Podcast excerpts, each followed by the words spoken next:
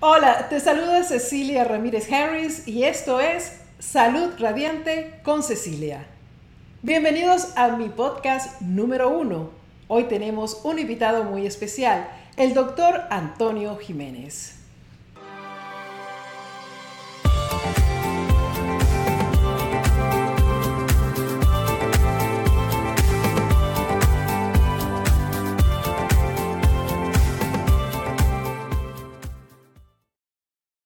El doctor Antonio Jiménez, o como lo llama cariñosamente sus pacientes, doctor Tony, fundó la clínica Hope for Cancer en el año 2000 y ha dedicado su vida a la investigación de estrategias alternativas para tratar el cáncer, las infecciones crónicas, los trastornos inmunes, después de ver de primera mano los efectos secundarios negativos que acompañaron a los tratamientos convencionales a los que se sometió su padre cuando fue diagnosticado con cáncer de próstata.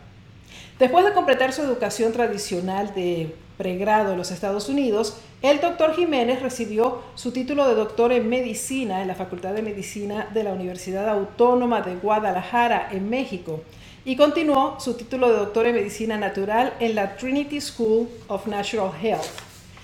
Durante más de 30 años, el doctor Jiménez ha viajado por el mundo aprendiendo e investigando nuevos enfoques para el tratamiento del cáncer con el sueño en mente de abrir una clínica alternativa capaz de proporcionar métodos para brindar a sus pacientes la mejor oportunidad para su recuperación.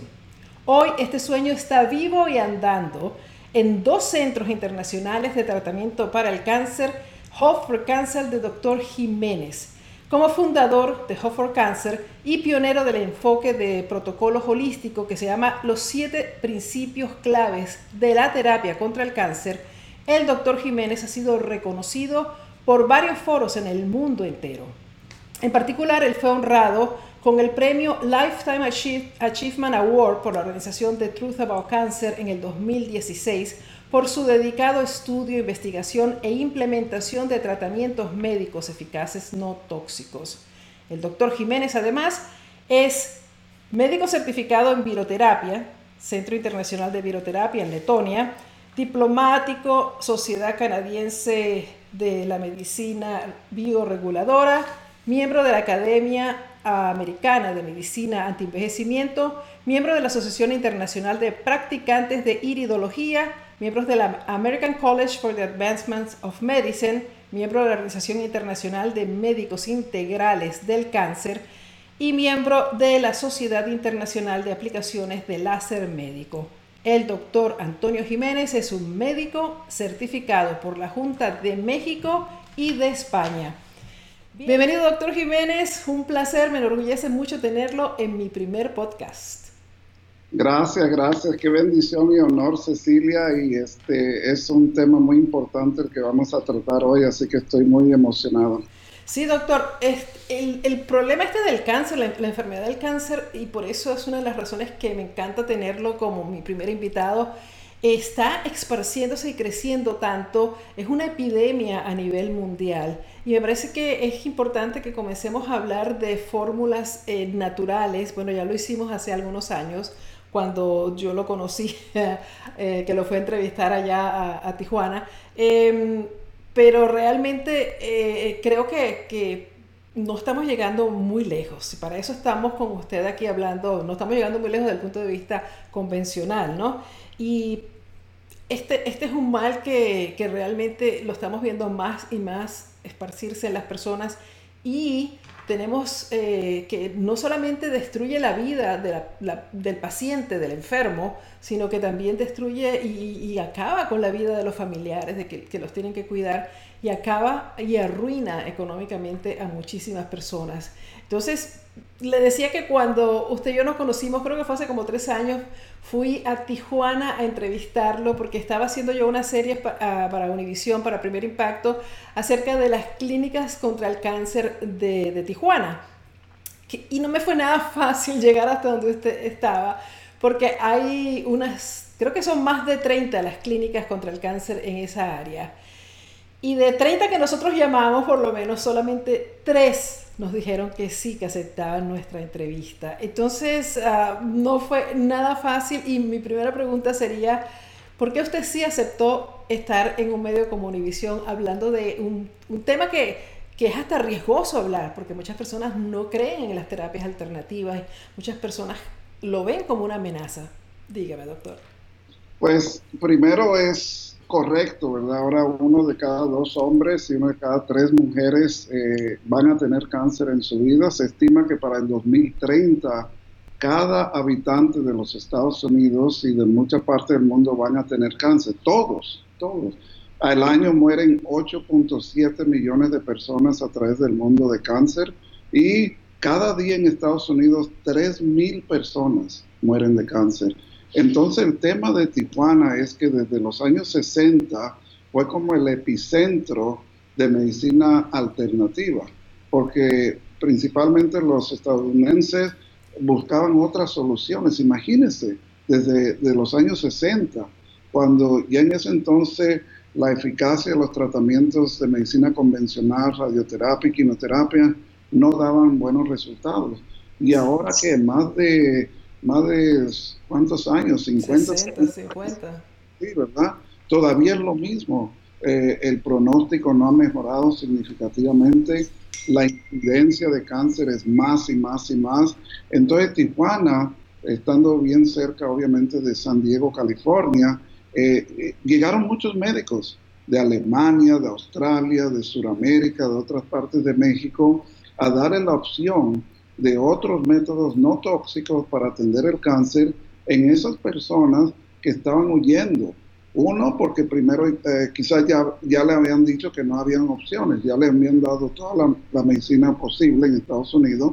O segundo, que ya tenían parientes o conocidos que habían sufrido lo mismo, un cáncer similar, y les fue muy mal, sufrieron mucho. Entonces estas personas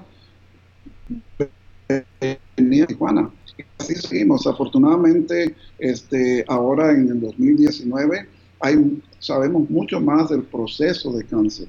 Entonces tenemos más herramientas no tóxicas y de ahí es donde pues eh, hice los que se llaman los siete principios clave que atendemos en nuestra clínica.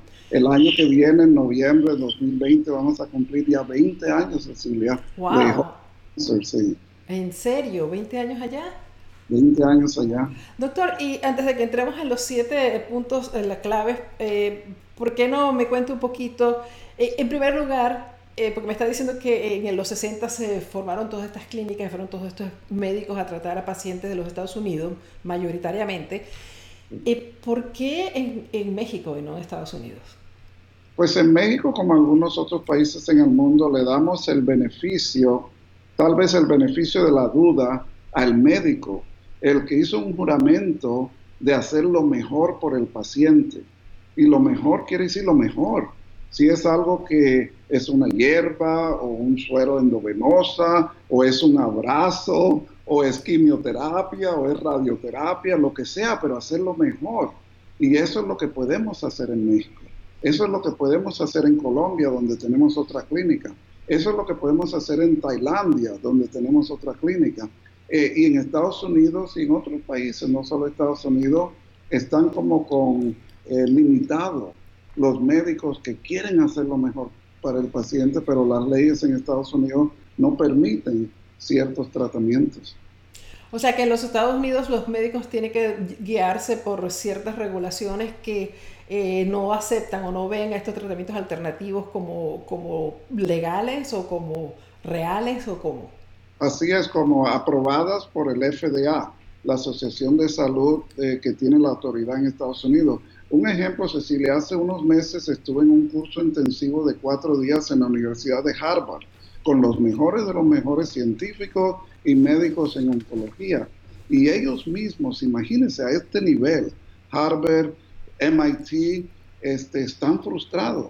Ellos lo que están haciendo en el laboratorio y nosotros ya lo estamos aplicando clínicamente. Eso es maravilloso lo que nos permiten hacer, ¿verdad? Y acuérdese, ninguna de estas terapias puede hacerle daño al paciente. Y eso es uno de los, de los puntos de Hipócrates, el padre de la medicina, primero no hacer daño. es el juramento. Así es. Que era el primer juramento, pero bueno, a veces vamos a comenzar en una buena onda, vamos a empezar a criticar. Doctor, cuénteme, ok, mi primera pregunta era, porque eh, como, como dije anteriormente, usted comenzó a investigar todo esto de la medicina natural porque vio los efectos secundarios que tenía su papá cuando lo diagnosticaron y le trataron el cáncer de próstata. Cuéntenos un poco cómo fueron esos comienzos eh, eh, en, en, usted como médico, dónde estudió. Usted nació en Estados Unidos, ¿no?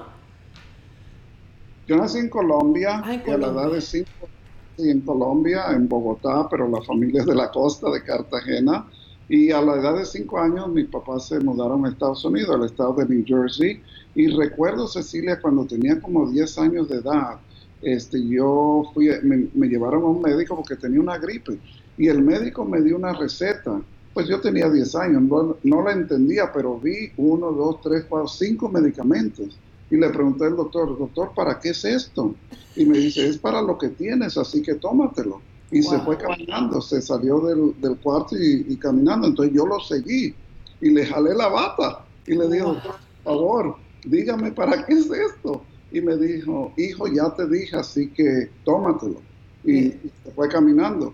Yo volteé, vi a mi mamá, rompí el papel, la receta, la tiré en la basura y le dije a mi mamá, mamá, haz algo por mí porque no me voy a tomar esto. Y desde ese entonces yo tenía esa pasión de ser un médico y no ser como ese doctor. Así que le doy las gracias al doctor. sí, qué increíble, ¿no? Desde tan chiquitico ya usted estaba en esa onda de la naturaleza, de la naturalidad, de, la medicina natural. Sí, yo creo que es un, eh, un don o algo que Dios me dio, ¿verdad? Que hasta la fecha eh, pues hago lo mejor para mantener la humildad, siempre el amor para el paciente, escuchar al paciente, ¿verdad? Escuchar al paciente. Entonces ya yo había estudiado, terminado la carrera de medicina, médico cirujano en Guadalajara y en, y en Texas mi papá lo diagnostican con cáncer de próstata, pero no me dijo cuando lo diagnosticaron me dijo después, ya sabes, las familias eh, latinas, ¿verdad? A veces no queremos que los hijos sepan porque van a sufrir y todo eso. Entonces me dijo ya después que había recibido algunas terapias y se sentía malísimo, pensaba que se iba a morir. Y me dijo, hijo, esto es lo que ha sucedido, ¿qué hacemos? Le dije, papá, dame un minuto y te llamo. Colgué el teléfono, lloré, ah.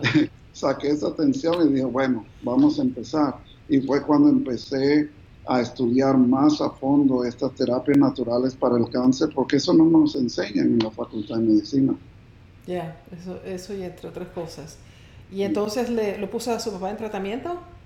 Eh, le puse a mi papá de tratamiento. En ese entonces eh, no había mucho. Ah, teníamos vitamina C, teníamos la nutrición, teníamos amigdalina, vitamina B17 y teníamos, eh, teníamos los famosos, los enemas de café para desintoxicar el hígado y la vesícula biliar. Y mi papá tenía 62, 63 años y vivió hasta casi 83 años de edad. Y falleció de problemas cardíacos, nada que ver con el cáncer. Así que fue curado, ¿verdad? Y pues fue mi primer paciente y quién más que, que ver eso en un padre, ¿verdad? Claro, imagínese. Y, y, todos esos productos que usted me está nombrando, yo los recuerdo de cuando hicimos eh, esa, esa, serie de las, las clínicas contra el cáncer. Y me parecía sumamente interesante que desde hace muchísimos años estos productos ya se utilizaban en los Estados Unidos. O sea, no era una cosa eh, como ahora que tienes que irte del país a conseguir la vitamina B17 o algo de eso, sino que te, te podías hacer tratamiento con médicos en los Estados Unidos y después todo eso desapareció. Así es, sí. Y Cecilia, ¿no es algo que usted espera de su médico, que algo que un médico le receta a usted, él está dispuesto a recibir él mismo? ¿Verdad? Pero en oncología no es así. El 86% de los oncólogos en una encuesta dijeron que ellos no se darían a ellos mismos lo que le dan al paciente. Imagínese. Y aquí tengo mi café para hacer el enema de café mañana en la mañana, ¿verdad? Mira, doctor, que a mí me preguntan cantidad de veces y entonces yo no quiero empezar con las preguntas todavía, pero no se nos puede olvidar esta. Porque nosotros hacemos el detox de, basado en mi libro, el diario de mi detox, con los jugos verdes y hacemos enemas, pero con agua, con bicarbonato, con jugo de limón o con sal céltica, pero no utilizamos el café. Y todo el mundo me pregunta, ¿puedo utilizar el café? ¿Para qué es el café? Entonces ya lo tenemos usted aquí para que usted nos diga exactamente quiénes pueden utilizarlo, para qué y cómo hacerlo. Así que está muy buena eh, y, así aprendemos y, a lo mejor ya me ve este mañana con mi botellita, le mando una foto este, que me voy a hacer mi enema de café. Pero bueno, vamos a continuar y al final vamos a hacer todas las preguntas, si no le importa, porque ah, tuvimos ah, varios días pidiéndole preguntas a nuestros, a nuestros ah, miembros del grupo y ellos... Eh, bueno, yo solamente le tengo 23, así que vamos a, ir rapidito, ya voy, ya vamos adelantando. Em, usted me había dado unas estadísticas terribles acerca del cáncer en, Estados Unidos, por ejemplo. Y, yo no sé, doctor, pero últimamente pareciera, y últimamente digo los últimos años, pareciera que todas las mujeres, o muchas mujeres que uno conoce, una cosa que no pasaba antes, tiene cáncer del seno. De repente uno escucha so tiene cáncer, la otra tiene cáncer y conoce, y gente cercana a uno, gente que uno conoce, con la que uno trabajaba. Entonces es como que, ¿qué es esto? Es como una cosa que se está acercando demasiado. Las mujeres cada día tienen más cáncer del seno. Tengo entendido que es uno de los cánceres que más se diagnostica casos nuevos ¿no? en Estados Unidos. ¿Qué, qué, por qué esta epidemia, doctor, de cáncer en, todo, en todos? lo curioso es que eh, el cáncer de pulmón es el primer cáncer en hombres y mujeres y segundo, que quizás está ya rebasando el primero en mujeres de seno y en hombres de próstata. Y el tercero en ambos es de colon. Entonces, ¿a qué está, está relacionado esto? El de pulmón, obviamente, a contaminación ambiental, a tabaquismo y tabaquismo secundario, ¿verdad? Y de seno y de próstata hormonas, ¿verdad? Hay una deficiencia hormonal ahora significativa, empezando en jóvenes hasta de 30, 35 años de edad. En nuestros pacientes, la edad promedio de pacientes con cáncer de seno, cuando hace 15, 20 años era de 60 años en adelante, ahora tenemos jovencitas, 28 años de edad, 30 años de edad con cáncer de seno. Tenemos una paciente de 16 años de edad con cáncer de ovario. Wow. Este tema hormonal, la alimentación, eh, que se están poniendo el celular en su brasier, ¿verdad? y ahí andan con esa radiación. Esas son los, las razones principales. Eh, obviamente hay razones emocionales también, el abuso sexual, por ejemplo, el abuso físico y, y mental, emocional, eh, sucede más de lo que creemos. El abuso sexual es algo tremendo que, está, que estamos viendo en muchos de nuestros pacientes con cáncer de, seno. Espere, vamos, vamos por parte entonces, doctor. Hablemos un poco de, la parte hormonal. Cuando usted dice deficiencia hormonal en hombres y mujeres, eh, ¿a qué se refiere exactamente? ¿Estamos hablando de las hormonas estrógeno, testosterona? Sí, estamos hablando de todas ellas, ¿verdad? Porque hay totalmente una disregulación hormonal completa. Por ejemplo, la tiroide, la, una de las glándulas más importantes del cuerpo, el 75%, 75, 75% de nuestras pacientes femeninas, también un gran porcentaje de masculinos, ya tienen disfunción funcional y eh, este, hormonal en la tiroides. Y la tiroides es una glándula maestra, ¿verdad? Que manda señales a todo el cuerpo. Y aparte los estrógenos, la progesterona, y esto es por los lácteos que tienen antibióticos, esteroides, algunas de estas, las comidas como carne, pollo, que están genéticamente modificadas, están desviando todo el eje eh, endocrino, eh, hormonal. Y cuando eso sucede, Cecilia, ¿qué pasa el sistema inmunológico? También se suprime. Entonces, el sistema hormonal de estrógeno, testosterona, progesterona, hormonas tiroideas, están causando una supresión del sistema inmunológico. Las defensas básicas que cada uno de nosotros tenemos que nos protegen desde una gripa hasta un cáncer. Entonces, por eso es que tratar el cáncer es algo sistémico, no es tratar el tumor porque el tumor es una representación de todas las desfunciones que hay sistémicas en el cuerpo. Y, doctor, entonces estamos hablando de que todas estas cosas, estos cánceres de, que se desarrollan por, por, deficiencia hormonal en este caso, estamos hablando de, de estilo de vida, ¿no? Así es, el estilo de vida eh, y los factores epigenéticos, porque obviamente los genes no son la causa de cáncer solo máximo 5% de todos los cánceres tiene algo que ver con los genes. Es que prende ese gen, que son los factores, como dice usted Cecilia, eh, de estilo de vida, eh, los factores emocionales, espirituales, mentales, eh, los hábitos, ¿verdad? Y el Facebook y todo esto que está causando mucho estrés en la gente. Entonces uno se está comparando a la otra o al otro y es terrible todo esto.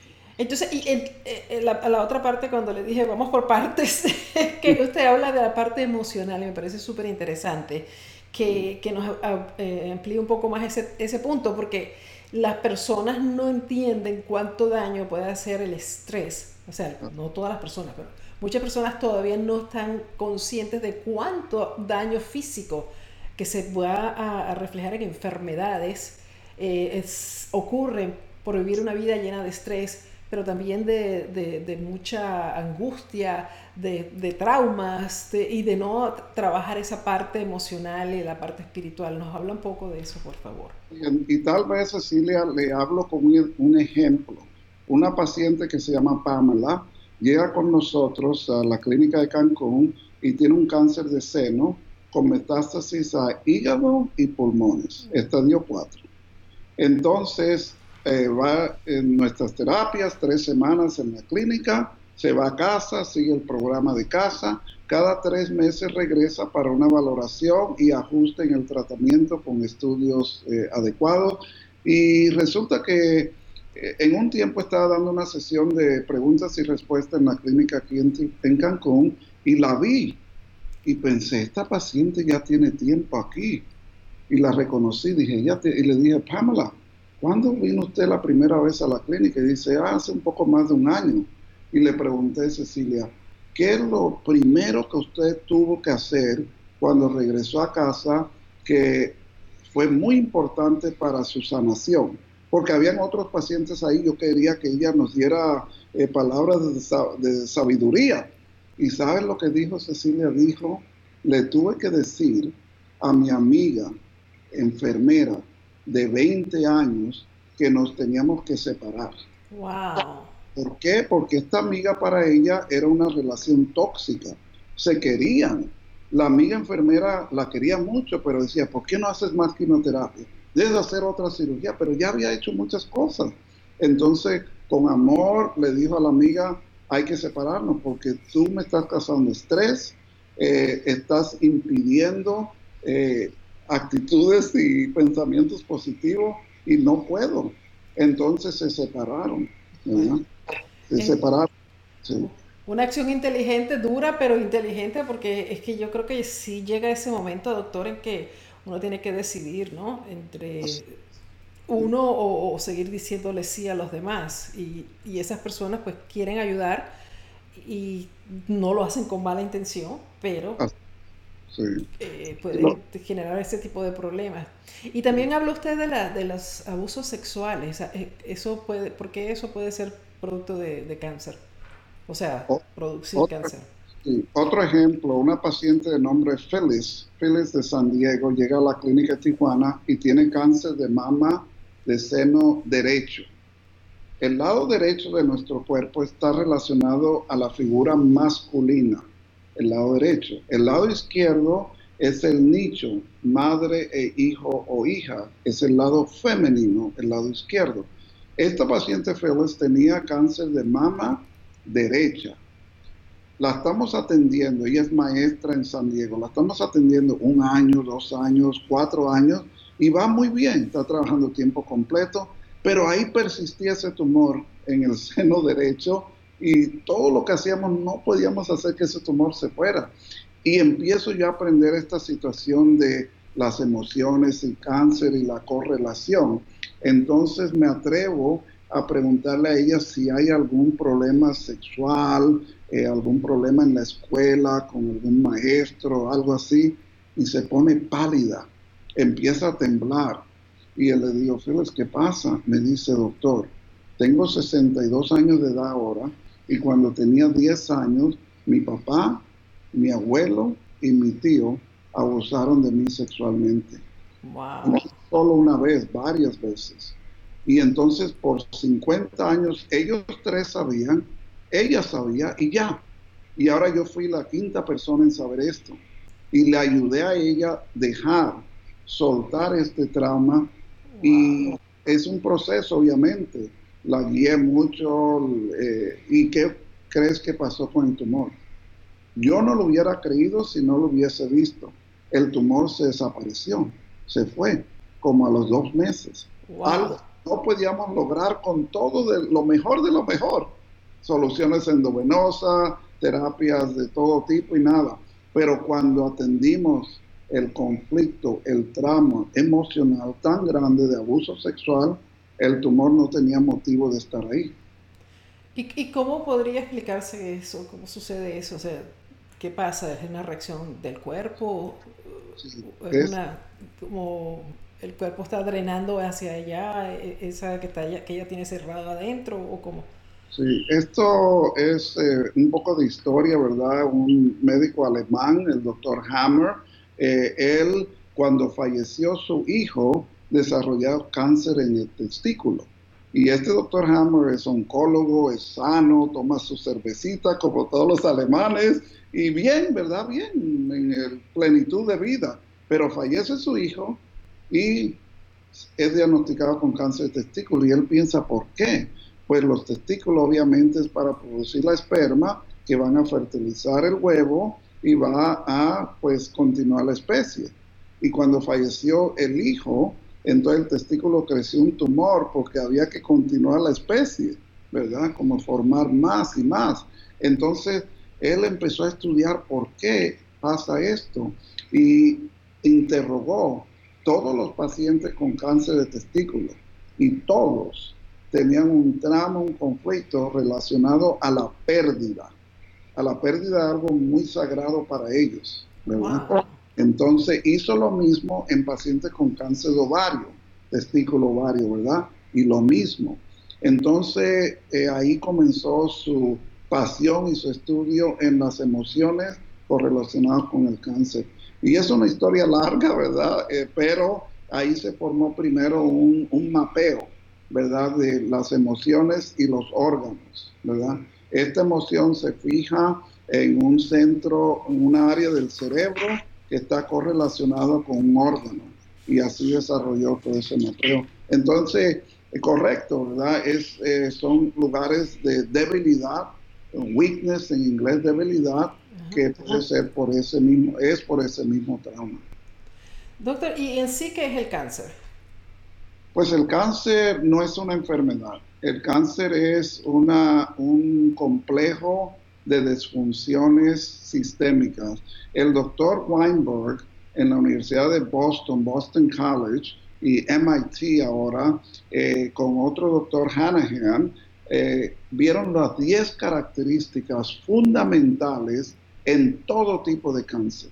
O sea que no importa si es un cáncer de, seno, de próstata, de cerebro, todos tienen estas características y son 10 que han descubierto hasta ahora. Es que se desarrolla un microambiente que, que permite a una tumoración formarse. Y esto pues es un poco largo, pero por ejemplo, como se van formando estas células, entonces ya pierden la habilidad de autodestrucción. Usted sabe que cada célula eh, en nuestro cuerpo, en hueso, en sangre, tiene un límite de cuánto van a vivir. Se van envejeciendo y se autodestruyen, pero el cáncer no tiene esta capacidad y el sistema inmunológico se suprime. Entonces el cáncer en, en breve es un complejo de disfunciones sistémicas que llega a un crecimiento anormal y todas estas características ya lo sabemos y por lo tanto tenemos buena opción para atender a un paciente con cáncer independientemente si están en estadio 4, lo más avanzado, o en estadio 1.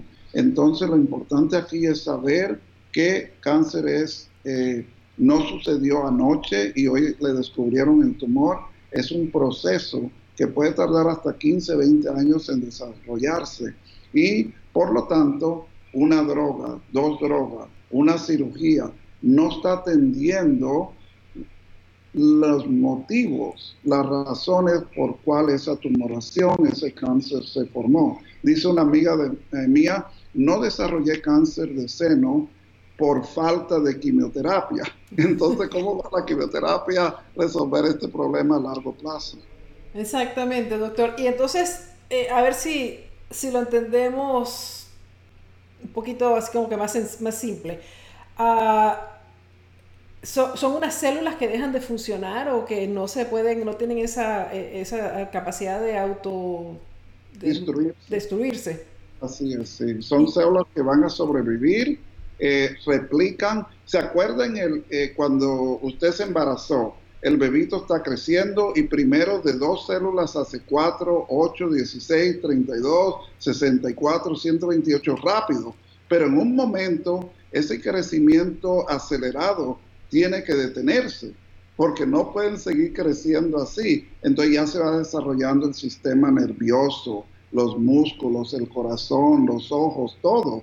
Entonces, ¿en qué detuvo al feto no seguir, o el embrión no seguir creciendo tan aceleradamente?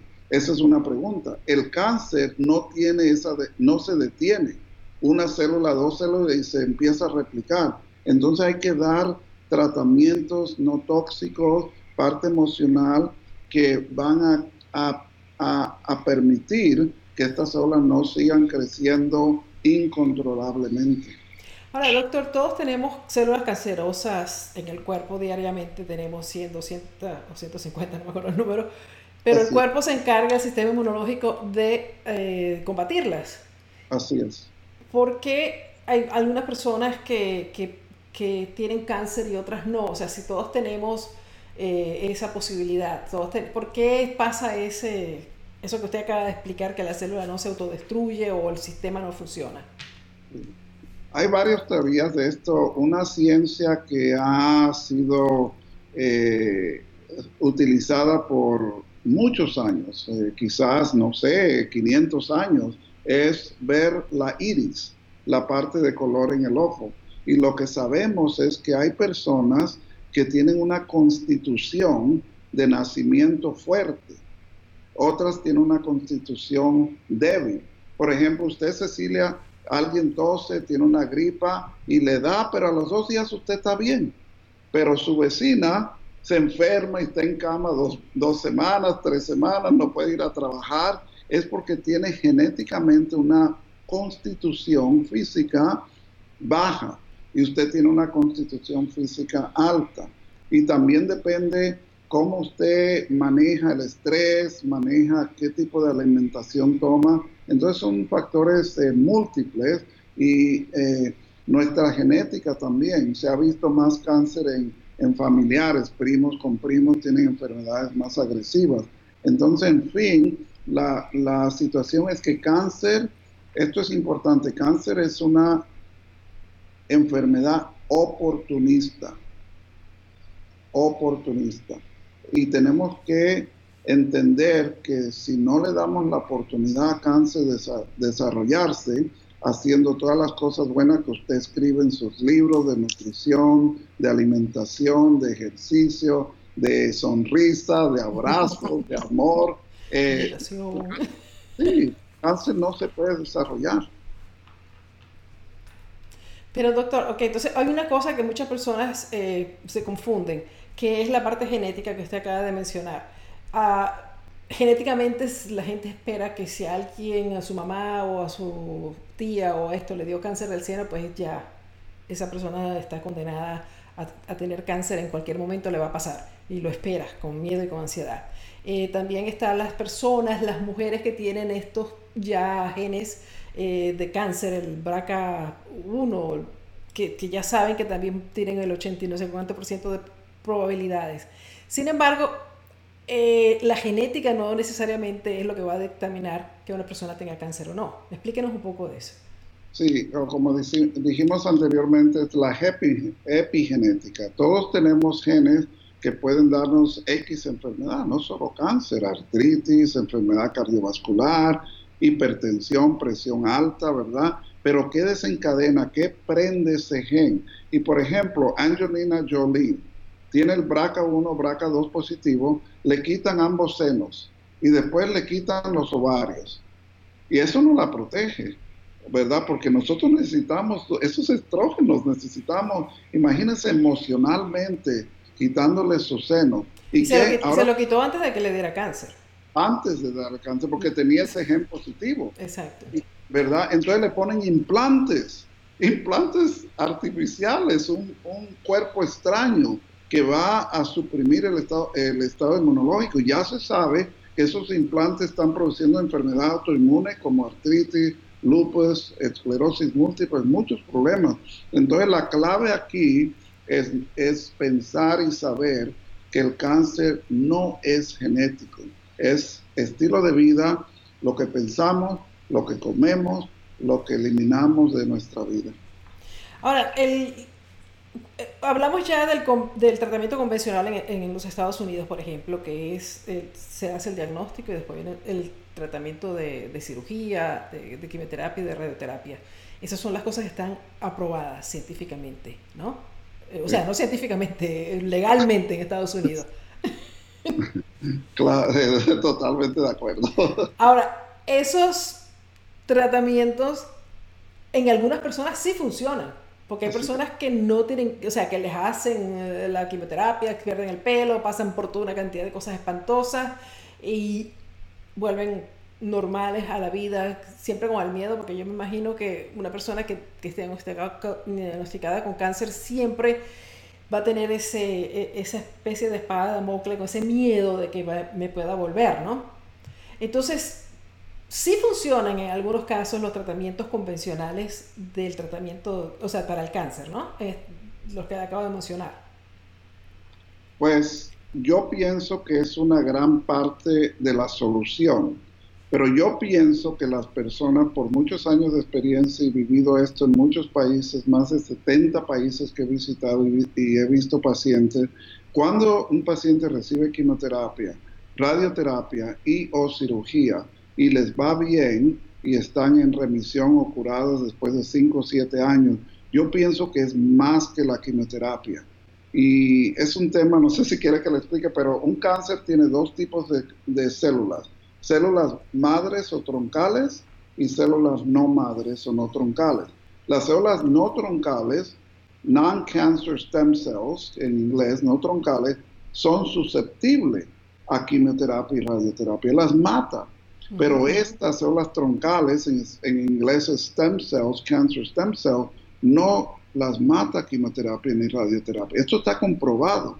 Entonces, pero estas son un por ciento del tumor. Entonces, si la quimio y la radiación y o la cirugía quitaron estas, el 99%, pero algo en esa persona destruyó estas células troncales también, porque si no, van a tener una recurrencia. Tal vez fue su pensamiento, gente muy positiva. Tal vez tenían algo innato, ¿verdad? Eso con una constitución alta, como mencioné anteriormente, y destruyeron estas células, porque la quimioterapia y la radioterapia no pueden matar estas células troncales de cáncer. Y siempre están presentes las dos. Siempre están presentes. Eh, ah. eh, por ejemplo, un tumor que mide un centímetro por un centímetro, por un centímetro, eso es un centímetro cúbico, tiene un billón de células cancerígenas. Un por ciento de ese billón son células troncales y viene siendo un millón. Entonces la persona recibe quimioterapia y radiación y mata el 99%, entonces el tumor ya no se ve en un PET tomografía, resonancia pero este millón está por ahí flotando todavía. y entonces en algún tiempo puede regresar y eso es lo que llaman recurrencia o, relapse. Exacto. ¿Verdad? Entonces es un tema... Pero ya después de los cinco años no, no va a regresar, ¿o sí? Ah, sí, tenemos una paciente ahora precisamente que su primer diagnóstico fue en 2010 y ahora nueve años después tiene el cáncer de mama, pero ahora se lo encontraron en el hígado porque le encontraron un tumor en el hígado, le hicieron una biopsia y dijeron, este es el cáncer primario que tuviste hace nueve años. ¿Y de dónde salió esas, esa, esa célula de, de mama? Pues siempre ha estado ahí hasta que empezó a formar otra masa más grande. Ese era el stem cell. Y esto, Cecilia, sí, esos son los stem cells. Y esto no es el doctor Tony diciéndolo, esto está publicado en revistas eh, serias, ¿verdad? Pero eh, entonces, doctor, digamos por caso, ¿qué hace, qué hace una persona? Porque, por ejemplo, volviendo al caso de Angelina Jolie, uh, ella descubrió que tenía estas dos, estas, este, estos genes, eh, la, la recomendaron una de, de, las formas que no te puede dar ese cáncer es quitándote los senos, ¿no? Y, y, eso trajo una colación de una cantidad de gente que se quitaron los senos y todavía hoy por hoy muchas personas se siguen quitando los senos, ¿no? Eh, por miedo a que les vaya a dar la enfermedad o cuando ya la tienen, para, para, no tener que pasar por la radioterapia, quimioterapia, pues y saben que les va a dar ese cáncer o que ya lo tienen porque, porque es parte de su genética, se quitan los senos. ¿Usted está en contra de ese tipo de tratamientos? O, o, sea, ¿qué hacemos? Pues, ¿qué hacen las mujeres que tienen eh, esa, esa, bueno, ya, ya hablamos de la parte genética, que lo que tienen que cuidarse, porque no necesariamente están sentenciadas, ¿no? Y, y lo segundo es, eh, no hacen tratamientos como quimioterapia o radioterapia o cómo? Pues, por ejemplo, usted va manejando su auto y una luz en el, en el tablero prende rojo. Entonces, ¿qué va a hacer usted? Uno es poner un papel ahí para no ver la luz. O dos es quitar el fusible para que la luz no prenda. Y el carro sigue hasta X tiempo, pero no no compuso, no arregló el problema que prendió la luz.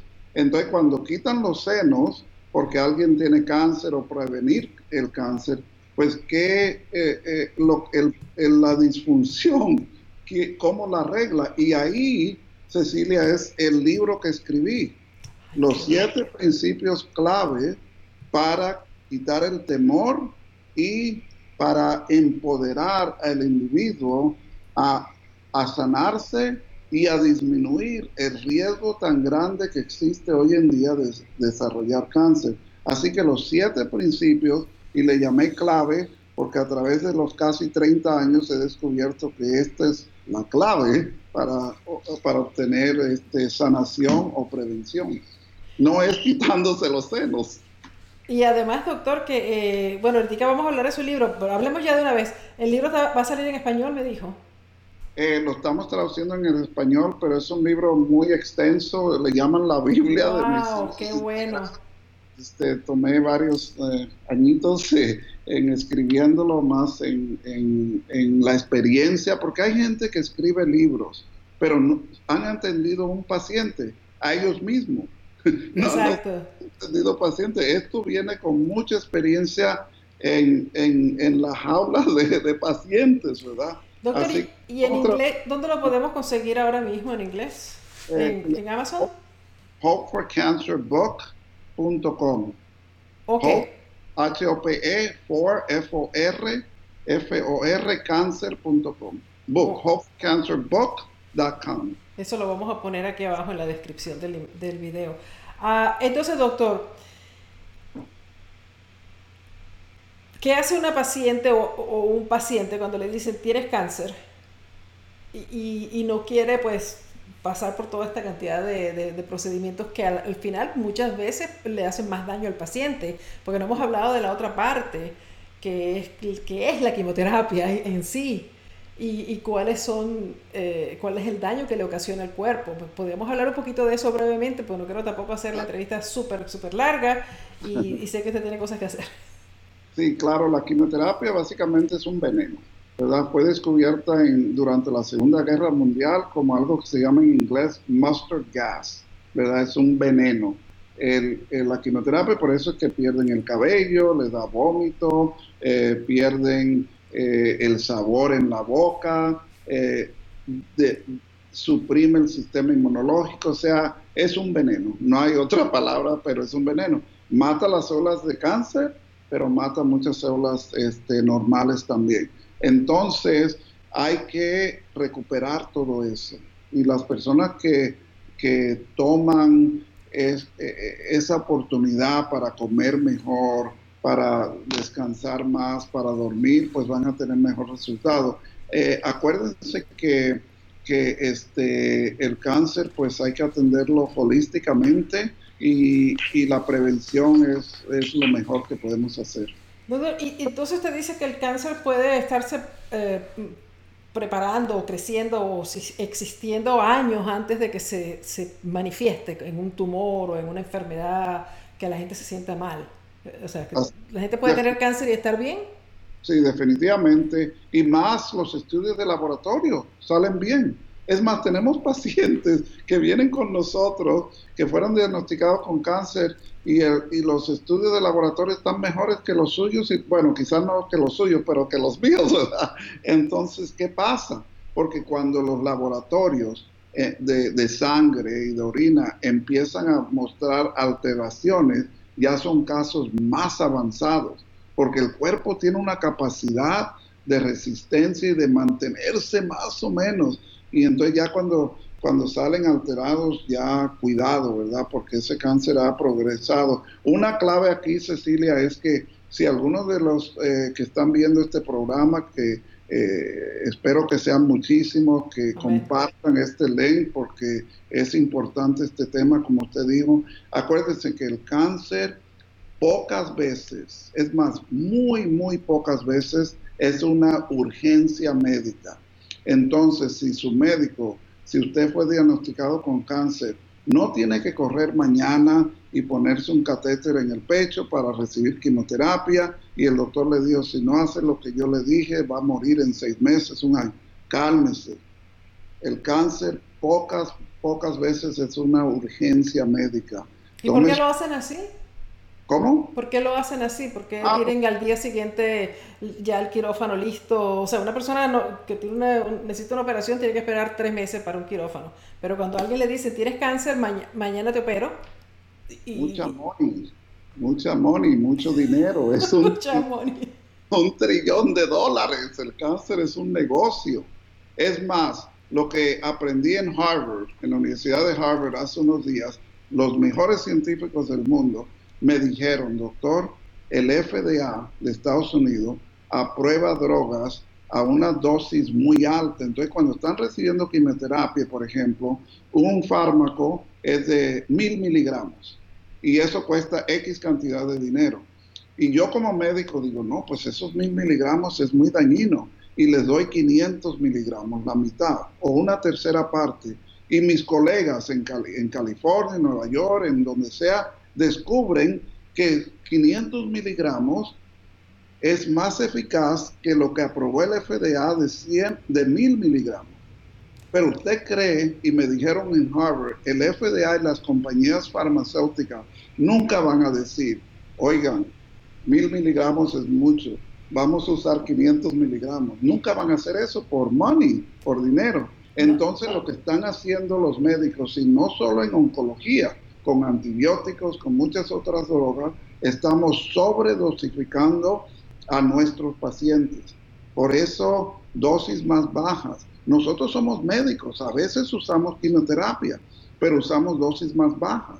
Y los pacientes no pierden el cabello, no están en cama vomitando, con diarrea, sin, sin energía, no. Y la estamos incluyendo con las terapias del sistema inmunológico, con la nutrición y todo eso. Sí, no hemos hablado, doctor, de los tratamientos que usted hace. Entonces, ¿usted eh, no está en contra de que se le dé quimioterapia o se le haga radiación a, los pacientes? ¿Ustedes lo hacen allá en sus clínicas?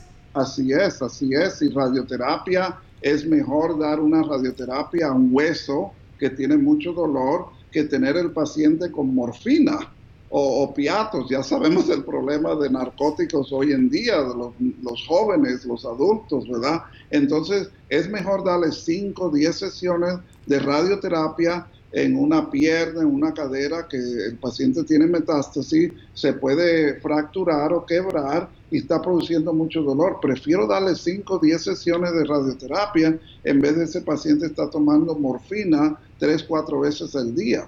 Y si un paciente tiene una tumoración grande, queremos dar un poco de quimioterapia para disminuir las células troncales, ¿verdad? No troncales, no troncales, y disminuir ese tumor. Pero este 1% de células madres eh, hay que atenderla con otros medios. Entonces, la medicina, tal vez la mejor palabra aquí, Cecilia, puede ser medicina integrativa, ¿verdad? No alternativa. Porque ¿cuál es su alternativa? La medicina natural tiene más años que la medicina farmacéutica, ¿verdad? Exactamente.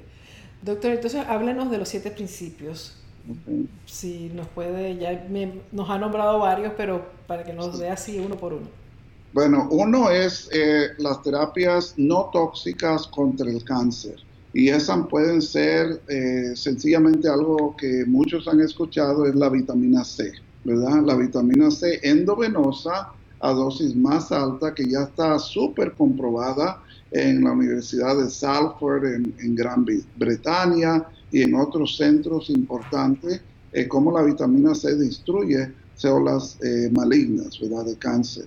Usar luz, usar láser, usar sonido. Somos uno de los pioneros en el mundo en usar eh, terapia de luz y de sonido, que va a destruir el cáncer va a aumentar el sistema inmunológico en forma no tóxica.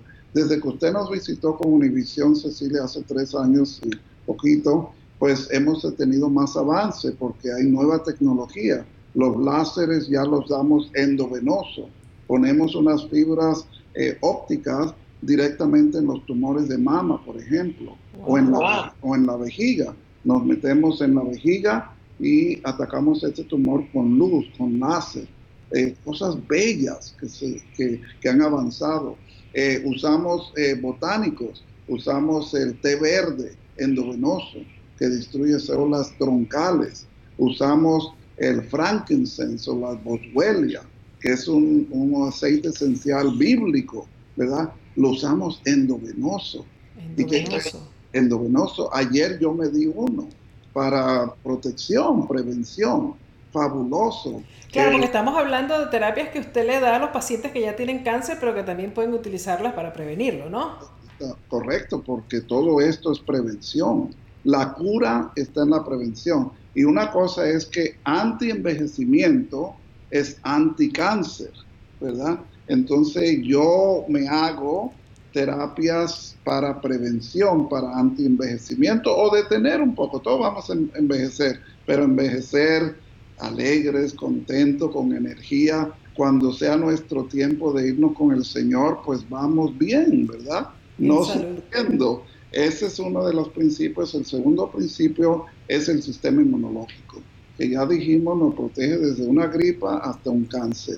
Y el cáncer es muy inteligente y suprime la habilidad de las células eh, del sistema inmunológico, las defensas del cuerpo, de reconocer el cáncer. Entonces hay que aumentar las defensas.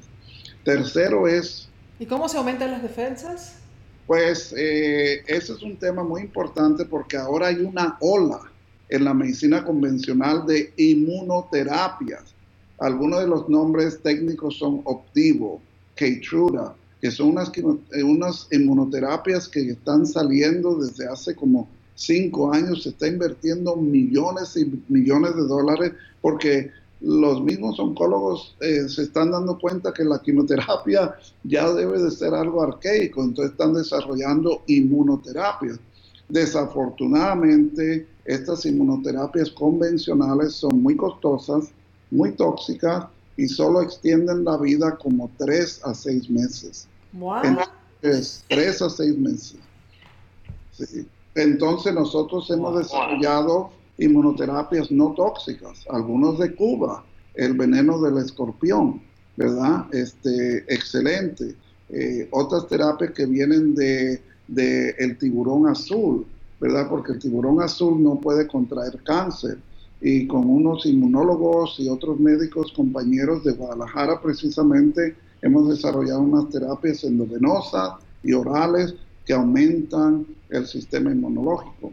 Hay otras células, eh, Cecilia, que se llaman macrófagos. Estos son como en inglés Pac-Man, ¿verdad? Células que destruyen eh, cáncer y virus y bacterias. Pero cuando se está desarrollando un cáncer, suprime estos macrófagos. Los macrófagos son como los policías. Están en la estación de policía eh, esperando que algo, que suene el teléfono, que la alarma y ya corren y van al lugar indicado. Pues así son los macrófagos, que están en todos los tejidos del cuerpo. Pero ¿qué pasa con el cáncer? Deja a los policías durmiendo. Entonces los macrófagos no se activan. Entonces ahora no, tenemos no mandan señales, no hacen el ruido para que se despierten del cáncer. No responden al ruido, no responden a la alarma, ¿verdad? Entonces nosotros tenemos terapias inmunológicas que activan a estos policías a, ir a hacer lo que tienen que hacer, a destruir cáncer, células malignas, a destruir virus y bacterias. Entonces el sistema inmunológico es clave, pero uno de los principios fundamentales de mejorar, que todos podemos hacer todo el día, todos los días en casa para mejorar el sistema inmunológico, es dormir bien, tener, usted está en Miami, ¿verdad? Solearse para la vitamina D, muy importante. Eh, y eh, estar alegre, sonreírse, alegría en la vida, la alimentación, ejercicio, moverse, todo esto aumenta el sistema inmunológico. Pero ahora todo es negativo, todo es eh, pues no positivo, así que el sistema inmunológico está deprimido. Sí, si usted oye, si usted lee Twitter o ese tipo de cosas de noticias, se pone como que mejor no, mejor no veo esto. Este Por eso me encanta este programa con usted y le deseo mucho éxito porque es todo positivo. Es encontrar soluciones, ¿verdad? Porque todos los problemas, eh, cáncer y enfermedades crónicas, tienen soluciones. Pero y, hay que... y, por ejemplo, doctor, vamos a ver, ¿qué podemos hacer para, para además de, del sol y de esto, ¿hay algo más que podamos protegernos? Eh, eh, comer la alimentación es sumamente importante. Yo recuerdo que usted, me alegré muchísimo cuando lo vi, da jugos verdes, ah, no sé si lo hace todavía, espero que sí, a, ah, sus pacientes. Cuente un poquito de la importancia de la nutrición en, el tratamiento para el cáncer y en la prevención. Sí, es, suma, es, es el fundamento de salud y de prevención y de sanación. Eh, principalmente muy sencillo, no comer lácteos, no gluten, no azúcares procesadas y evitar todo lo que es genéticamente modificado. Y no complicarse la vida si usted no está alimentándose en forma eh, buena o ideal. Empezar con esos cuatro. No azúcar procesada, no gluten, no lácteo y nada este, genéticamente modificado. Y ya después, pues va a otro nivel, ¿verdad? Compren los libros de Cecilia con el y no por promoverla, pero es la verdad. Así que compren los libros, empiece con nutrición. El padre de la medicina, ¿verdad, Cecilia? Dijo que la comida sea su medicina y la medicina su alimentación. Pero los médicos no sabemos nada de alimentación porque no nos enseñan en la facultad de medicina. Así que ese es el principio muy fundamental. Eh, sigue la desintoxicación y primero hay que desintoxicar nuestros pensamientos negativos, el colon, el hígado, eh, eh, la vesícula, el biliar, todo eso. Eh, oxigenación es el, el, quinto principio o clave en este esquema de prevención y atención al cáncer, es oxigenar. Un, el cáncer se desarrolla, le gusta un medio con bajo oxígeno, se llama hipoxia. ¿verdad? Hipoxia. Entonces, la forma mejor de oxigenar es respirar. A veces tomamos una inspiración profunda y sentimos incómodo porque eh, respiramos muy, ¿cómo es la palabra en, español? Shallow. Eh, bajito, llano. Superficial, ¿verdad? no tomó una inspiración profunda. Entonces en mi libro eh, hay formas técnicas para respirar mejor, eh, moverse, comidas verdes, hablando de jugos verdes, aumentan el nivel de oxigenación en el cuerpo y en las células. Entonces, no complicarse la vida, empezar con las cosas básicas y después ir aumentando y se va a sentir mejor, va a perder peso, va a tener más eh, habilidad mental, enfoque, eh, repercute en todos los aspectos de, su vida. Doctor, y usted da terapias de oxígeno también, ¿no? sí, ozono, ozono que lo hacemos, eh, ozono es un oxígeno fortificado, ¿verdad? Es, son tres moléculas de oxígeno de O, O3, y el ozono excelente. Es más, estoy escribiendo otro libro ahora, ahora en ozonoterapia, que creo que en seis meses va a salir, con una doctora cubana, porque los rusos y los cubanos es lo que han estudiado ozonoterapia eh, extensamente. Entonces, cámara hiperbárica es otro, ¿verdad? La cámara hiperbárica, pero simplemente ir al jardín, respirar, eh, ver la naturaleza, quitarse los zapatos y las medias, los calcetines y sentir el suelo, la grama, el pasto, la tierra, el mar, la arena, es importante para el voltaje de nuestras células, ¿verdad? Y eso aumenta la oxigenación. Así que es muy, muy importante. ¿Y ya nombramos los siete, las siete claves? Faltan dos. Ajá. Dos, ¿verdad? La, la sexta es restaurar lo que se llama el microbioma o microbiota, que es toda eh, el sistema intestinal, porque el 70-75% de nuestras defensas están en el intestino delgado, ¿verdad? En el sistema digestivo. Y ahora el 80% de las personas tienen fermentación, petrificación y disbiosis intestinal. No estamos absorbiendo. Uno de los motivos más comunes por cual la gente va al médico es por problemas abdominales. Mala digestión, gases, distensión abdominal, eructos, eh, constipación. Entonces el sistema digestivo es clave en las defensas y una vida sana y si alguien tiene cáncer en restablecerse a una situación que el cáncer no va a progresar. Pero no nos, no nos olvidemos del microbiota externo, que es a lo que estamos expuestos, ¿verdad? Como estas cosas. Los celulares, qué bueno que no están encima de nosotros, están, están en una distancia. Ahora con el 5G que están, están poniendo en todo el mundo, ya en Europa hay países donde los pájaros están cayendo muertos del cielo porque pues toda esta radiación. Y esos son factores reales. Entonces no podemos vivir en una burbuja, pero tenemos que cuidarnos, especialmente donde dormimos. Apaguen el wifi en, en la noche, no van a, estar en el wifi en la noche, apáguenlo, ¿verdad? No carguen. En la casa, ¿verdad? En la, casa.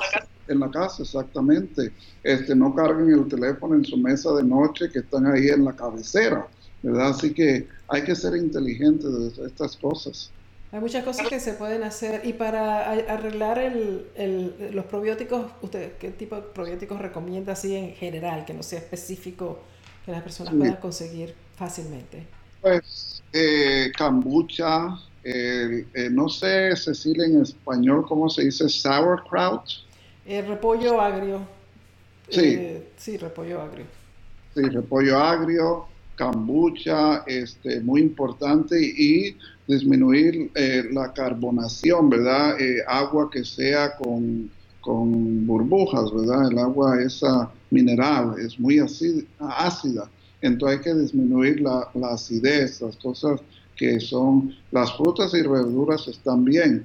Eh, estamos hoy, previo a, esta, a este programa, estuve en, un, en una reunión con un doctor, Robert Cass, de Santa Bárbara, California, él es un genio como al, alquimista, alquimista, ¿verdad?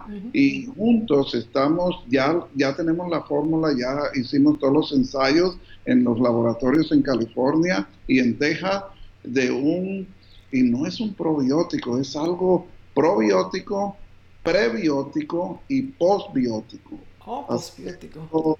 Creo que va a salir en unos tres meses y, no hay nada similar. Tenemos algunos hongos ahí como eh, turkey tail, eh, chaga y otros, eh, otros, otras cosas, pero es excelente, excelente. ¿Y qué hace el postbiótico? El, pues, nunca escuché de ese. ahí está, ahí está, esta fórmula, ¿verdad? Es el secreto. bueno, estaremos esperando entonces ese, ese producto maravilloso. Y el número 7, doctor. El número 7, que debe ser el número 1, que ya hemos hablado un poco de ello, es la parte emocional y espiritual. Porque desde los tiempos de los egipcios y los griegos, cuando alguien acudía a un centro de salud, la primera persona que veían era el cura, el padre, el rabino, atender la parte espiritual, la conexión con nuestro creador, independiente de los de la religión, sus creencias, pero hay una comunicación, se acuerda hasta del tercer ojo, ¿verdad? Que eh, en la medicina este, acupuntura y todo eso, el tercer ojo, para tener una conexión con el divino, el creador. Y esto es, es básico, ¿verdad? Eh, la vida espiritual y también la parte emocional, como ya hemos hablado, eh, por favor, nunca menosprecien la importancia de la salud espiritual y emocional, porque es más importante, y créanme, se lo digo con todo corazón, en muchos años de experiencia viendo muchísimos pacientes, que es la parte que decide si alguien se va a sanar de un cáncer o no porque hacen todas sus terapias, sus quimioterapias, su radiación, sus terapias naturales, pero no atienden. Y eh, a lo que dijo antes, ¿por qué estas personas con cáncer que reciben quimioterapia radioterapia y cirugía o una combinación de ellas sobreviven? Yo pienso que es por eso. Tienen una conexión con, el, con la parte espiritual y emocional. Una fortaleza espiritual especial, o sea, trabajada. Doctor, hay, hay, hay, varias cositas que son temas que me gustaría hablar porque muchas personas critican eh, a las clínicas como las de usted porque les, les, les, hablan que son charlatanes, que eso no, no, funciona, que eso es mentira, que le sacan el, el, dinero a las personas, que lo que quieren es el dinero y, y que al final del día no funciona. Usted, bueno, primero que nada le doy la oportunidad para que me responda esa opinión de, que, corre por ahí cuando uno busca eso en, Google, lo, que empieza a salir cantidad de, información acerca de eso.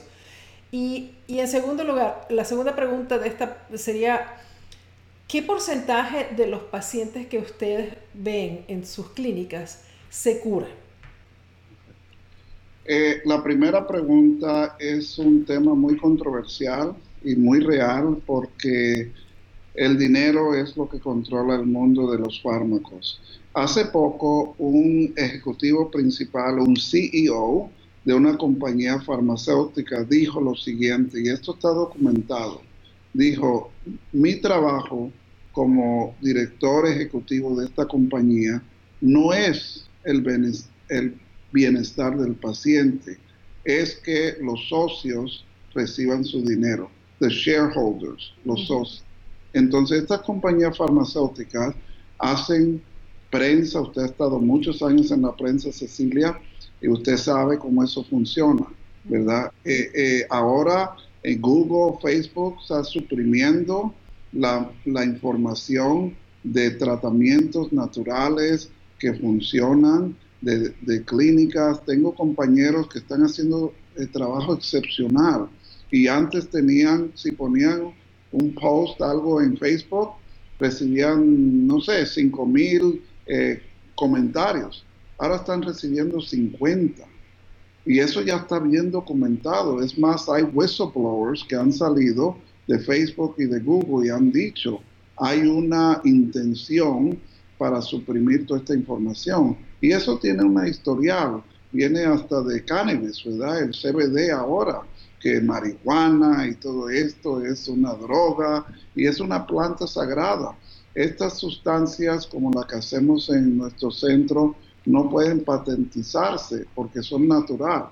Usted no puede tener un patente en espuma o en vitamina C, o en Boswellia, en frankincense. Entonces, este, claro, todo cuesta y ahora la medicina es costosa, ¿verdad? Hay, hay gastos eh, que conviene que está parte de todo esto.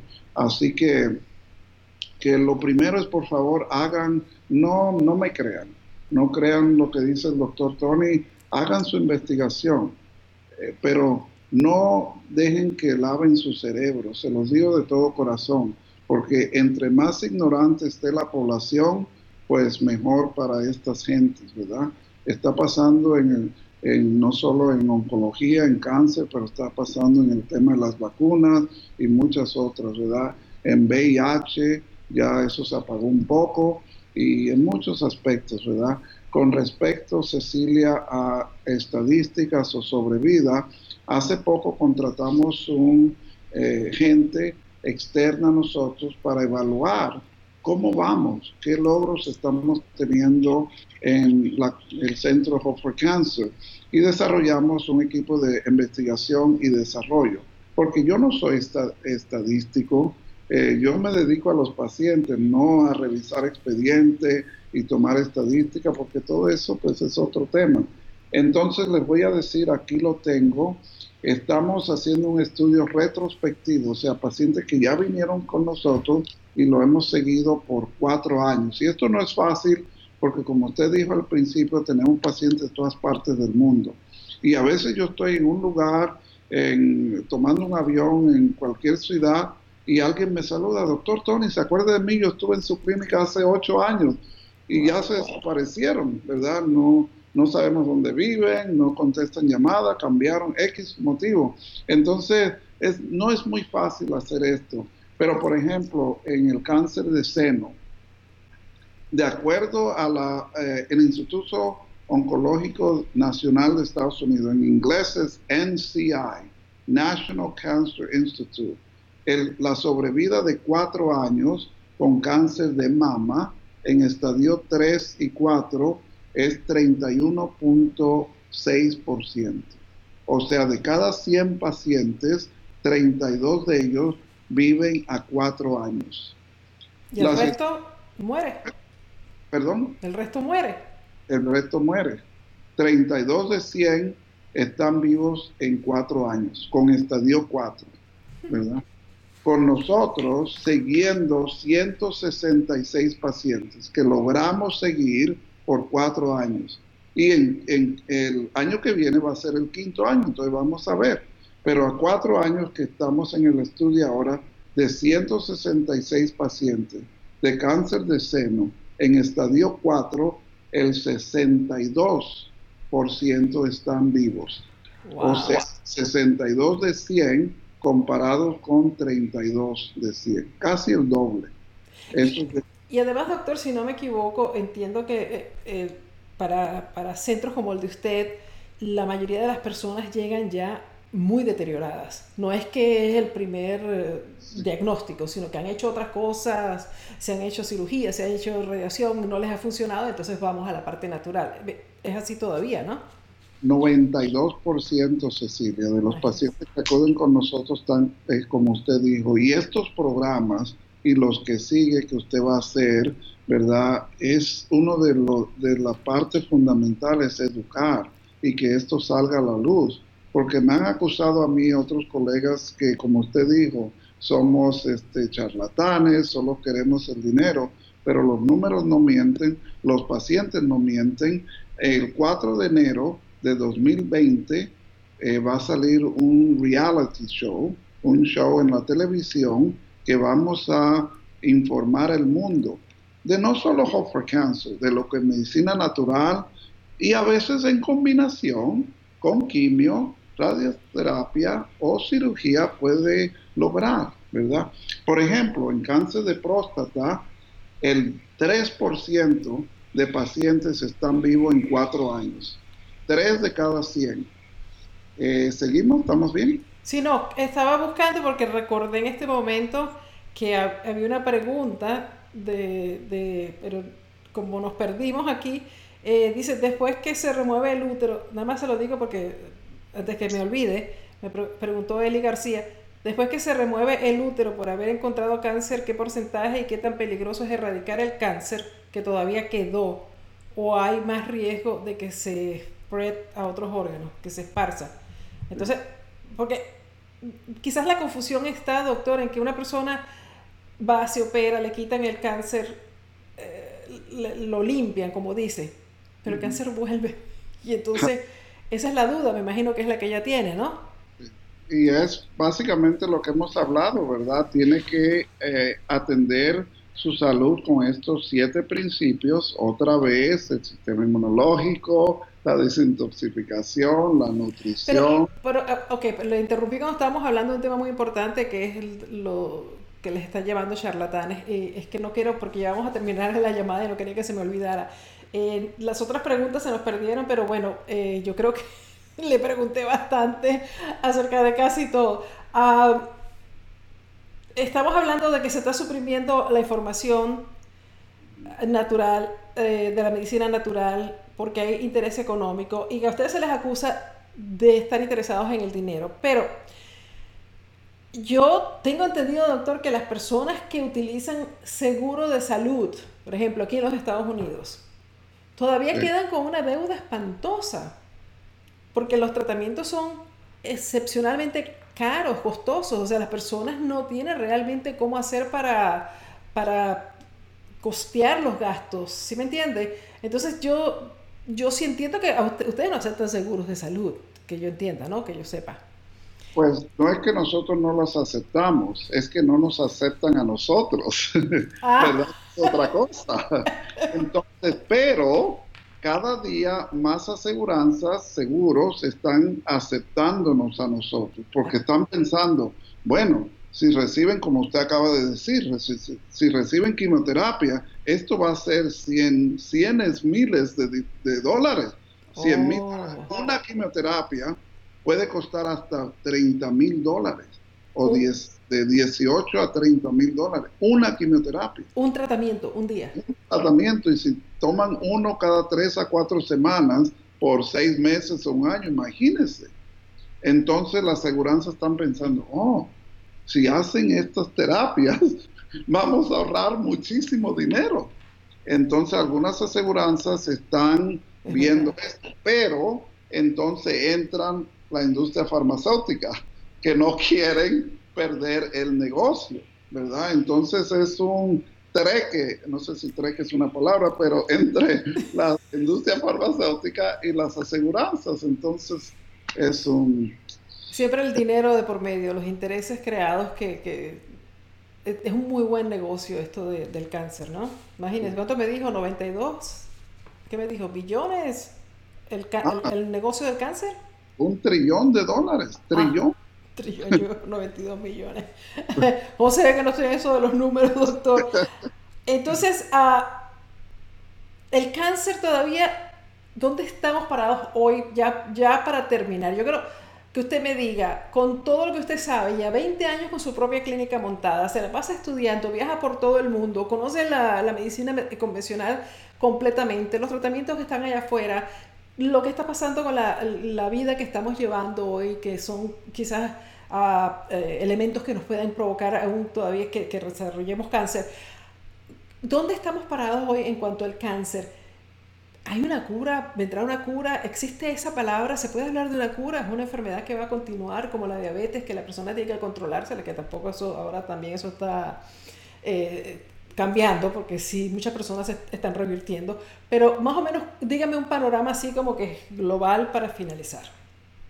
El panorama que yo quiero emitir, es decir, es que estamos cambiando la cara del cáncer el cáncer no es una sentencia de muerte, pero tenemos que ser proactivos, tenemos que saber nuestras opciones, saber que tenemos la libertad de escoger y no debemos de dejar que esa libertad nos las quiten por ponernos en temor.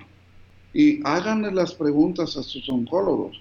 Doctor, ¿por qué me dio este cáncer? Yo como bien, tengo una esposa, esposa que me quiere, mis hijos están bien. ¿Por qué, doctor? Ah, su, su hermana, su mamá tiene cáncer. No, doctor. Doctor, dígame por qué sucedió este cáncer. Háganme preguntas a los doctores. Y si ese doctor no tiene una respuesta para usted y le dice, bueno, si su hermana, su mamá, su tía no tuvo cáncer, pues no sé. Si el doctor no sabe por qué usted le dio cáncer, ¿cómo va a saber en profundidad cómo curar o quitarle esa enfermedad? Imagínese si usted va y lleva su carro al mecánico y le dice, no, este, ¿por qué mis frenos no están haciendo ese ruido?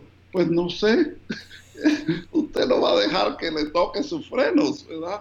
Y quizás es un ejemplo sencillo, pero debemos de ser sencillos y debemos de ser honestos porque el médico tiene sus diplomas y sus títulos en la pared atrás de su escritorio, no quiere decir que es un Dios y que usted tiene que decir, sí, doctor, sí, doctor, soy un robot y todo lo que usted diga. No, tenemos que, nuestra vida es nuestra vida y, tenemos que, cuidarla, porque si nosotros no la cuidamos, Cecilia, ah, estoy por seguro, el médico no va a hacer lo mejor para usted. No, no lo va a cuidar. Doctor, y también hay, hay partes aquí en Estados Unidos, no sé exactamente cómo funciona esto, que si una persona le dice a su médico no acepto el tratamiento eh, convencional, me voy a ir a la medicina alternativa, la persona se puede meter en problemas, sobre todo si son menores de edad o algo así, ¿no? Si son menores de edad es un riesgo peligroso. A Alemania, a México, han entrado las autoridades de Estados Unidos a arrestar los papás de que tuvieron un niño una niña con cáncer y decidieron llevarlos a México o llevarlos a Alemania o Suiza. Entonces han ido las autoridades federales de Estados Unidos a esos países a arrestar los papás porque no dejaron que sus hijos tuvieran la quimioterapia o la radiación en Estados Unidos. Cuando se trata de adultos, pues no es tan malo el problema, pero pues sí los amenazan, eh, el médico dice ya no los voy a atender, pero hay otros que los van a atender. Busquen un oncólogo integrativo, un oncólogo que tiene una mente más abierta y que le dice, sí, no coma hamburguesas y, papas fritas y Coca-Cola, porque eso eh, afecta la progresión del cáncer. Eh, busquen un, un médico naturista, naturopathic doctor, que tiene un concepto más amplio de qué realmente es la salud y qué realmente es la enfermedad. Y así, esto es un continuo. Cuando hay salud, no hay enfermedad. Así que hay opciones aún en Estados Unidos, Cecilia, pero eh, están un poco con, con handcuffs, ¿verdad? Están detenidos en lo que pueden hacer en Estados Unidos. ¿Y hay una cura? ¿Qué quiere decir cura? Se puede hablar de cura. ¿Qué quiere decir eso? Que ya se te quitó el cáncer y no tienes que estar cinco años viendo al médico, haciendo exámenes, que te digan ya se te quitó completamente el cáncer. Así es, puede haber. Tenemos muchos pacientes, tenemos una paciente, por ejemplo, que en Estados Unidos, en Los Ángeles, eh, con cáncer de próstata, le habían hecho todo, eh, perdón, con cáncer de páncreas, que le habían hecho todo lo necesario, le dieron ahí seis a 12 meses, cuando mucho de vida, esto, esta paciente, Rivi, tiene seis años, vive en Los Ángeles. Seis años y tenía un cáncer de páncreas, estadio 4. ¿Es curada? ¿Usted diría que está curada? Pues tiene seis años. Doctor, lo vamos a dejar ahí porque vamos a tener que invitarlo muchas otras veces acá al podcast Salud Radiante con Cecilia porque usted tiene muchísima, muchísima información que estoy segura que todos mis oyentes estarán fascinados de escucharle. Esto es, amigos, por encimita. toda la información que tiene, toda, ah, sobre todo, eh, esa apertura que usted tiene, esa naturalidad, esa mm, eh, humanidad. Eh, como médico, que muchos médicos lamentablemente pues pierden y mientras más saben, más alejados están de, eso. Y, el, cariño que se, sé que usted tiene por sus pacientes y por esta búsqueda, este, este afán por, por, realmente llegar al problema, por sanar, por, por ayudar, por dar. Y realmente yo le agradezco muchísimo, muchísimo todo lo que usted está haciendo. Me encanta que haya estado con nosotros hoy y les quiero eh, comprometer para otra invitación. ¿Me la acepta? Absolutamente, es, un, es una oportunidad de, de enseñar, de abrir los ojos a, a las personas que realmente piensan que no hay opción de vida, ¿verdad? Y estoy muy eh, contento, eh, Cecilia, gracias por esta oportunidad y todas las veces que quiera aquí estaré. Eh, pasado mañana me voy para Asia, voy a estar en Tailandia y en Japón, pero no importa dónde esté, ¿verdad? Ahí nos comunicamos. y, hablando de comunicarnos, si, si quieren conseguirlo usted, ¿cómo lo consiguen? ¿Dónde está? ¿Cuáles sus... ¿Está en las redes sociales? díganos todo lo que usted tiene. Bueno, el, el, website nuestro, nuestro sitio web es Hope, o sea, Esperanza para el Cáncer, H-O-P-E, el número 4, cáncer, hopeforcancer.com. Hay muchos videos educativos, hay mucha información, porque eso, de eso se trata. Nosotros no queremos que una persona acuda con, con nosotros en Hope for Cancer con dudas, porque lo presionó el esposo, la esposa. Vengan porque el Espíritu los lleva a este lugar, están con certidumbre que pueden lograr buenos resultados. Entonces, hopeforcancer.com, el libro es hopeforcancerbook.com y este, toda la información ahí está, estamos. Si, si los que están viendo este programa, Cecilia, quieren hacerme algunas preguntas, con mucho gusto. Si no las puedo contestar yo, por X motivo. Eh, mi asistente, el doctor este, Carlos Salinas, excelente médico, también este, se las puede contestar. Ah, ¿les pueden hacer preguntas eh, a través del, del, sitio de internet de ustedes? Puede ser en el, el, el email, que es doctor, D-O-C-T-O-R, doctor, arroba hopeforcancer.com. Y por ejemplo, como usted está fuera de, Estados Unidos y está, eh, es internacional, digamos, las personas que están oyendo esto y quieren tener la posibilidad de verlo, pero usted no está ahí a la, a la vuelta de la esquina, ¿no? O sea, hay que agarrar un avión para visitarlo. Se puede mandar eh, información, los, los eh, exámenes médicos y todo esto, y ustedes les pueden mandar a esa persona una idea de que sí hay posibilidades o lo que sea el, pronóstico. Exactamente, todo eso está, lo tenemos bien establecido por medio del website. Ahí este, pueden contactar una de nuestras asistentes o coordinadoras de pacientes. Esto es sin costo, manda su expediente médico.